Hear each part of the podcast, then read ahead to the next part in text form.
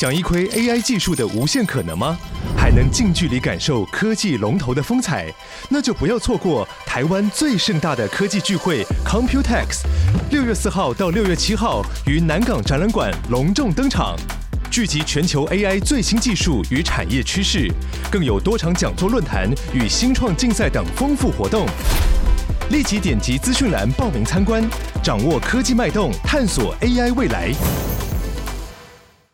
哈喽，大家好，我是苍哥。我今天录音时间是二月二十四，礼拜六哦，就是嗯，希望是可以礼拜一准时上啊。但如果诶稍微剪不出来，可能会晚一点点。那总之，为什么这一次那么赶着录呢？主要是因为我前九天我去了一趟法国巴黎哦，这个有发了我相关的社群哦，可能看到我在桃园机场买了 PS 五，然后又去巴黎，就是蛮多地方玩的。那这一次为什么会去法国巴黎？大家可能会想说，诶是不是又去度蜜月还是怎么样？其实不是啊，因为这次是。很幸运的受到这个法国有一个很大的集团叫做莱雅集团哦，这个大家应该都听过。那他们旗下其实有很多的品牌，那其中一个品牌就是理肤宝水哦。那理肤宝水这个牌子，对，但这集重点不会放在这个，但总之这个牌子也算是蛮有名的。那据我所知，我的这个儿科诊间其实蛮多这个爸爸妈妈、很多家长哦，小朋友这个红屁屁，或是这个脸上有些苹果肌，诶，好像都会用他们就是 V 五相关的产品啦。哈，那总之我一开始是粗浅的理解这样子，那这次就是非常有荣幸，就他们邀请我到算是法国巴黎莱雅的总部，然后去做一个参访，跟他们的一个皮肤科医师，算是他们的科学总监。然后去了解一下他们的产品，包括产品的研发过程，那相关的临床试验怎么做的，要怎么确定它有效。那后来又去就是呃，总之这个冷知识给大家知道一下好了，就为什么叫做理肤宝水，是因为法国的巴黎算是巴黎算是法国偏北部嘛，那在法国比较中部的地方有一个小镇，它就叫做理肤宝水。那这个小镇理肤宝水，它的温泉水非常的有名，那主要是里面有一些特别的成分，这个之后。呃，我应该会特别拍影片跟大家稍微讲一下，我觉得这一题还蛮有趣的。但总之今天就当做闲聊就好。就这个理肤宝水的温泉水，它有一个蛮特别的成分在那个小镇里面，然后后来就越来越知名，越来越多人去那边做水疗。那后来理肤宝水这个公司啊，它的命名就是以这个小镇的这个镇名，就是把它直接当成这个公司的名称。那他们的产品里面也都会诉求，哎，要加这个温泉水相关的成分，而且要经过相关的医学认证，哦，确定是。有相当的一些疗效等等，好，那总之，呃，这一部分就跟大家提到这边。总之，因为有这个因缘际会，就想说，哎，可以去法国巴黎一趟。那你当然不能去，就只为了参访或者是工作行程嘛，所以就多安排了几天，哈，就是呃，等于是提前四天去，然后去把巴黎的相关景点去走了一遍，哦，包括当然就是那些八大景点，哦什么罗浮宫啊、奥赛美术馆啊，然后。呃，哎，还有什么？反正埃菲尔铁塔，那比较远的就是那个凡尔赛宫，然后跟那个圣米歇尔山等等，就是经典的行程大概都走过了。那有一个蛮有趣的健康议题可以跟大家分享一下啊，必须我们是健康频道吧？那总之，法国的巴黎，如果你进去它的超市，我我是不知道只有法国有这个样子，还是其实全部欧盟的国家都有。总之，你进去它的超市，哈，大部分他们超市的食物其实都会有健康等级。的标示，他们健康等级从 A 级到 E 级，A B C D E 总共有五级。然后我我不太确定他们判别这个食物的健康度的的一个准则是怎么样。可是基本上你可以非常直观的就知道说 A 级就是最好的食物，对，然后 E 级就是最 bad 的，就是我们跟大家讲那个那些什么精致碳水、高油高碳的食物，E 级就是 bad 的食物，对，然后总之 A B 级就是相对健康，C D E 级就是相对不健康，几乎。柜上每一种食物都会这样子标，其实我觉得这还蛮好的，不知道台湾政府可不可以 学起来？对，因为呃，当然对于我们来讲，我们一眼就可以知道说这个食物的健康程度大概是落在哪边，因为通常越接近原型哦，越没有调味，当然它通常就是越接近 A、B 级，但是加工的程序越多，它就会越接近 C 级、D 级或 E 级。那跟大家举个例子，就是大家如果去那个零食区哦，什么饼干类的。饼干类几乎全部都是低级跟一级啦，因为都是超加工食品嘛，所以会列在比较不健康的范畴。那我比较有疑虑的是洋芋片，我特别去看了一下，它洋芋片是落在哪一级？它洋芋片竟然落在 C 级而已。哦，就是我自己觉得洋芋片这种高油、高碳、高钠的东西，应该要么 D，要么 E 嘛，但是它竟然只落在 C 级，所以我有时候我会我看那些营养标示，我觉得它大方向是正确的，但是它的细项，例如说。诶，为什么这个巧克力饼干是一结果洋芋片只是 C？我会觉得有点纳闷。但是我觉得整体来讲没有什么问题，因为我们知道 C、D、E 就是比较不健康的，所以如果你要尽量吃的健康，你就要避开 C 级、D 级、E 级的食物这样子。那 A、B 型食物有哪些呢？其实就是大家知道的那些原型食物，例如说牛奶，它是 A 级，就不是调味乳哦，就是牛奶，全脂牛奶，它是 A 级食物，这没有什么问题。那比较有趣的，像优格哦，因为优格大家也知道它是牛奶去做成的嘛。那优格如果是没有添加的优格，他们没有添加的优格，你就看得出来它写 nature，nature 就是没有添加的，没有添加的优格就会落在 A 级的范畴。但是如果是有添加的优格，例如说它可能添加了一点点添加糖，让它变得比较好吃，它就会落在 B 级的范畴哦。但是相对来讲，相对 C、D、E 讲，它还是稍微就比较偏健康的食物。所以我觉得这样的分级其实很棒，因为其实你在台湾买优格，那个优格你一眼看过去，每个都跟你说什么纯天然怎样，可是。其实有些就是会没有添加糖，有些就会有添加糖。那对我来讲，如果我要挑比较健康的优格，我还要一个一个从架上拿出来去看它的营养标示，看它有没有额外加糖。可是像这个法国他们超市哇，他们就直接标的很清楚，你买优格你就找 A 级优格就对，A 级优格就是没有添加糖，然后 B 级就是有一点点添加糖这样子，我就觉得哇，真的蛮方便的。那其他的例子还有什么？像有一些汤的部分哦，像汤如果是什么玉米浓汤，因为他们汤有些是直接一个罐子里面就是可以直接加热喝的汤嘛。那像什么玉米浓汤怎么样？反正可能淀粉比较多，油比较多，诶，它可能就会落在 C 级。那如果是番茄汤，就原汁原味的番茄汤，真的没有什么呃额外的添加物，没有太多添加物，诶，它就落在 A 级。所以呃，总之这几天就逛了法国超市下来，就是觉得哇很方便，就是你可以借由那个食物的一个分级标示很。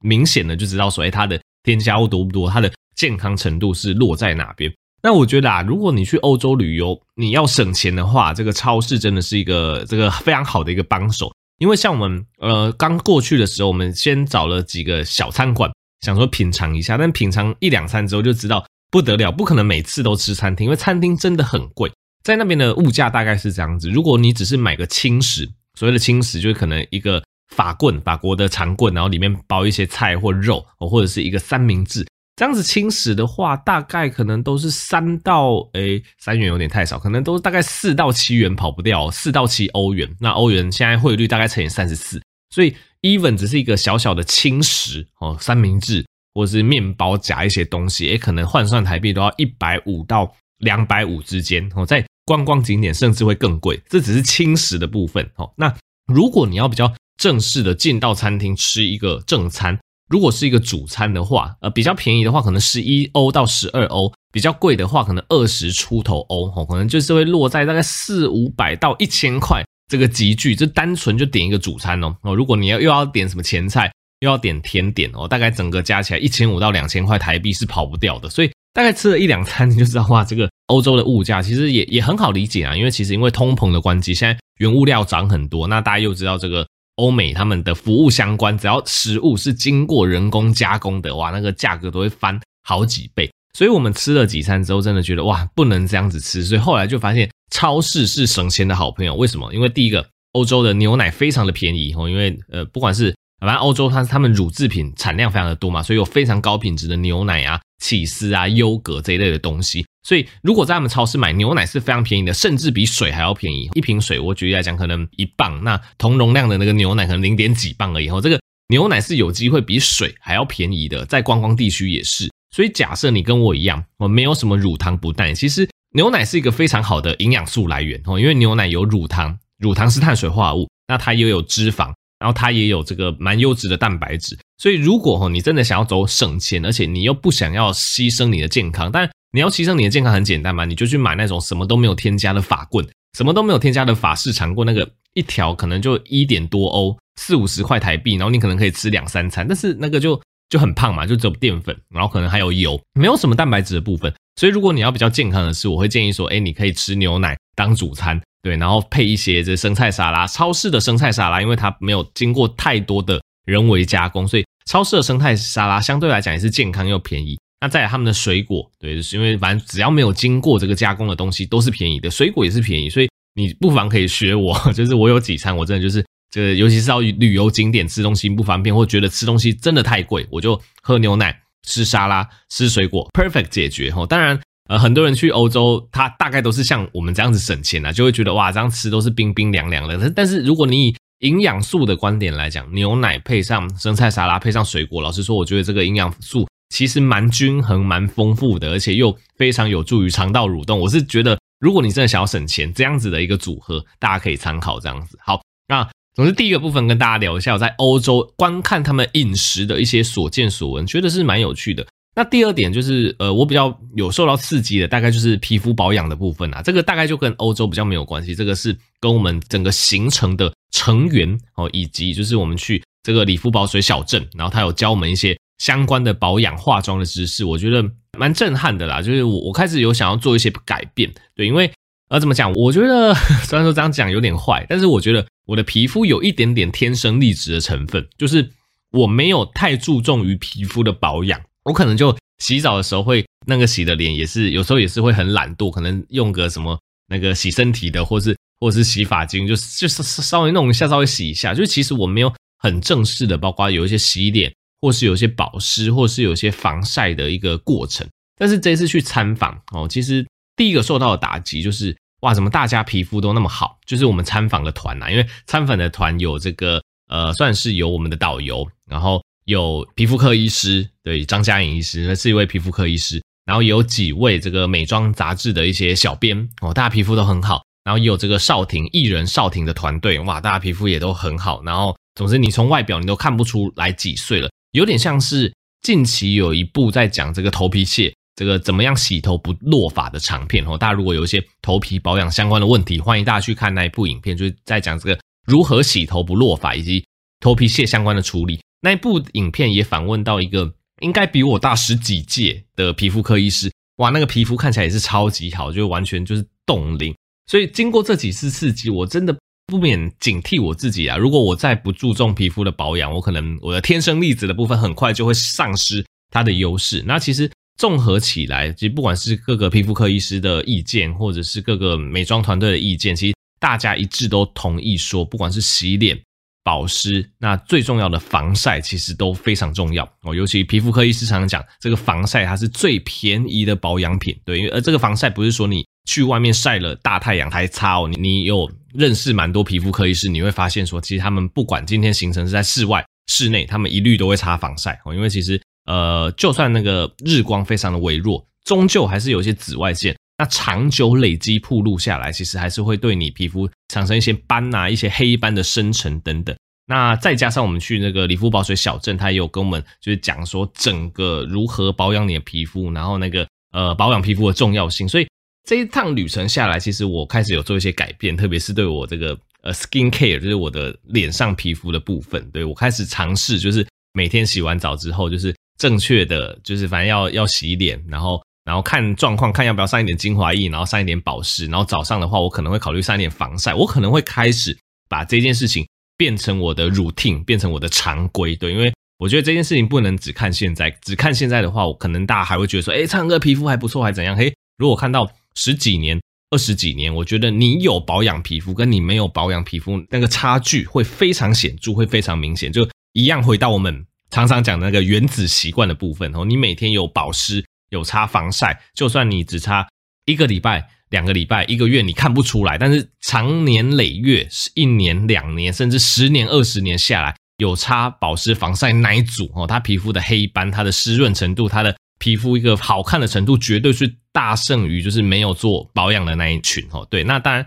呃，我这个频道有这个女听众在听，我知道对于很多女听众来讲，这些。日常的 skin care 是非常普遍的，大家可能就想说，昌哥到底讲什么？这我早就知道了。但是我是必须提醒各位男性，我相信很多男性跟我一样，就是会非常去忽略脸上的这些保湿、保养、防晒的步骤。哈，在你年轻的时候可能看不出问题，哈，但是因为因为我的年龄也。步入三了嘛，开始会接触到蛮多可能四五十岁的人，然后甚至这个访谈来宾，你真的会很明确的感受到，有皮肤科医师或者是真的有在注重脸部保养的人哦，他们到四五十岁之后，跟同年龄的人比起来，就真的会差非常的多哦。所以在这一点有稍微受到刺激，所以我是觉得啦，我应该 我应该就从这几天开始到之后，我应该努力都会把。这个脸部的皮肤保养变成我日常的保养工作之一哦。那当然，运动、睡眠这些都很重要，这些都不提。只是我会多加入这几个步骤，那去看看说，诶，当使用一段时间下来，是不是我的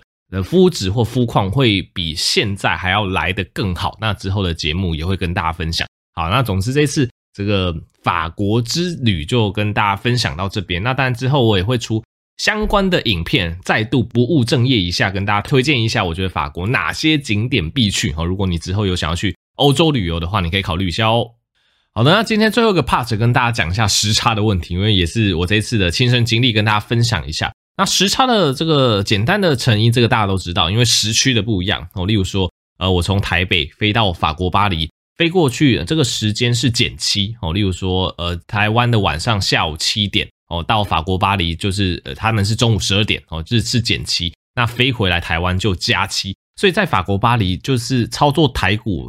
就是就是如果你要对于台湾股市下一些单，卖掉一些股票，会非常的困难。为什么？因为你想一下，因为法国他们时间提早七个小时，所以意思就是说我晚上十二点我在法国巴黎，我准备要睡觉了。那个时候是台湾早上七点哦，准备要开盘，因为九点开盘嘛，所以我晚上十二点睡觉。那个时候台湾早上七点还没有开盘哦，你还不能做任何事情。然后等到。这个隔天你睡到八九点起来，不好意思，台湾股市已经休盘了，所以我觉得在法国巴黎是非常不友善于就是操作台湾股市。但我没有在操作啊，但我有时候会会看一下，然后有发现这个有趣的点跟大家分享。那美股就比较没有问题，因为就是时间的关系。那总之呢，时差大家要有一个概念，就是当你飞机是往西飞的状况下，时差是比较容易克服的。而例如说，我们当天是台湾晚上十一点多的飞机出发，然后。飞了十几个小时嘛，就会在飞机上睡觉，然后会在飞机上睡觉，然后到法国巴黎是早上的八九点哦，所以